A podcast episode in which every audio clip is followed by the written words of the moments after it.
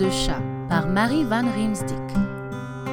Il y a très longtemps, dans un village des montagnes du Japon, vivait un fermier, sa femme et ses nombreux fils et filles.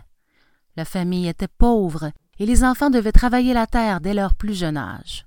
Mais le dernier fils, appelé Camille, était trop petit et trop faible pour travailler.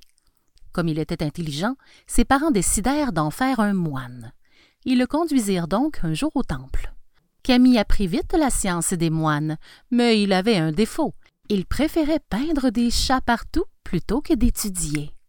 Il en peignait même là où il ne fallait pas, par exemple sur les marges des livres saints, sur les paravents, sur les murs et les piliers du temple. Et bien que les moines les lui défendaient, Camille ne pouvait pas s'en empêcher, car il était né artiste. Camille vécut au temple et y étudia pendant sept longues années, jusqu'au jour où le supérieur le fit venir et lui dit Nous ne pouvons pas continuer à t'instruire, Camille. Jamais tu ne feras un bon moine, mais tu deviendras peut-être un grand artiste. Quitte le temple maintenant. Mais avant de partir, écoute ce que j'ai à te dire et retiens-le. La nuit, fuis les vastes lieux, choisis les petits. Camille ne comprit pas ce que le supérieur voulait dire. Il était bien perplexe lorsqu'il fit son baluchon avec ses maigres biens et quitta le temple. Il ne savait vraiment pas où aller ni que faire, et il ne pouvait pas retourner chez ses parents, trop pauvres pour le nourrir. Alors il se souvient du temple de Nikoto, à une dizaine de lieues de là. Peut-être que les moines de ce temple voudraient l'accueillir. Il prit la route qui y menait. Personne n'indiqua à Camille que le temple avait été fermé.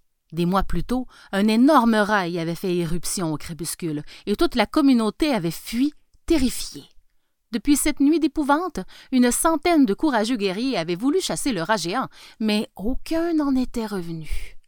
À l'heure où Camille arriva à Nikoto, la nuit était tombée et tout était silencieux. À l'extérieur du temple, une rangée de lanternes dorées brûlait. Les gens disaient que c'étaient des lampes allumées par les démons et aussi allumé par le rat maléfique pour attirer les voyageurs à l'intérieur du temple. Ignorant tout cela, Camille monta les marches du temple et y entra. Il ne rencontra personne à l'intérieur, mais il était si fatigué qu'il s'assit sur le sol en attendant que quelqu'un vienne.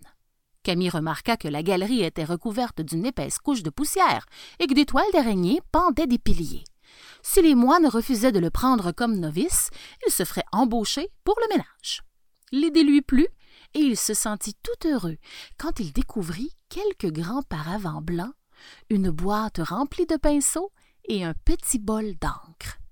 Camille resta assis des heures, peignant des chats sur les paravents du temple. Peut-être que les moines le garderaient pour le remercier. Puis, Juste avant minuit, il s'allongea sur le sol pour se reposer. Les yeux fermés, déjà presque endormi, il se rappela les paroles du vieux moine. La nuit, fuis les vastes lieux, choisis les petits. Dans un sursaut, il se réveilla tout à fait. Le temple était vaste et silencieux, et la peur l'envahit. Il se leva et chercha une pièce plus petite pour y dormir. À l'autre bout de la galerie, il trouva une petite pièce vide avec une porte à glissière. Camille y entra, se pelotonna dans un coin comme un chat et s'endormit d'un sommeil léger. Une heure avant l'aube, une immense ombre noire apparut sur le mur du temple, et toutes les lampes dorées s'éteignirent subitement. Un instant plus tard, d'effroyables sifflements et des cris stridents l'éveillèrent. Il se tapit dans un coin, sans même oser jeter un coup d'œil par la porte à glissière. À peine osait-il respirer. Les hurlements affreux s'amplifièrent encore et encore, et il lui sembla que le temple entier frémissait de terreur. Enfin, le bruit cessa. Pendant le long silence qui suivit, Camille resta absolument immobile dans son refuge. Il y resta jusqu'à ce que les premiers rayons du soleil éclairent la petite pièce. Enfin, Camille se mit debout et se glissa sans faire aucun bruit hors de la pièce. Et là, dans le temple, devant les paravents, le monstrueux rat maléfique, plus gros, plus terrifiant qu'un rhinocéros, gisait mort dans une mare de sang. Camille fut si stupéfait qu'il ne remarqua d'abord pas que les chats qu'il avait peints sur les paravents du temple avaient l'air de se lécher les babines.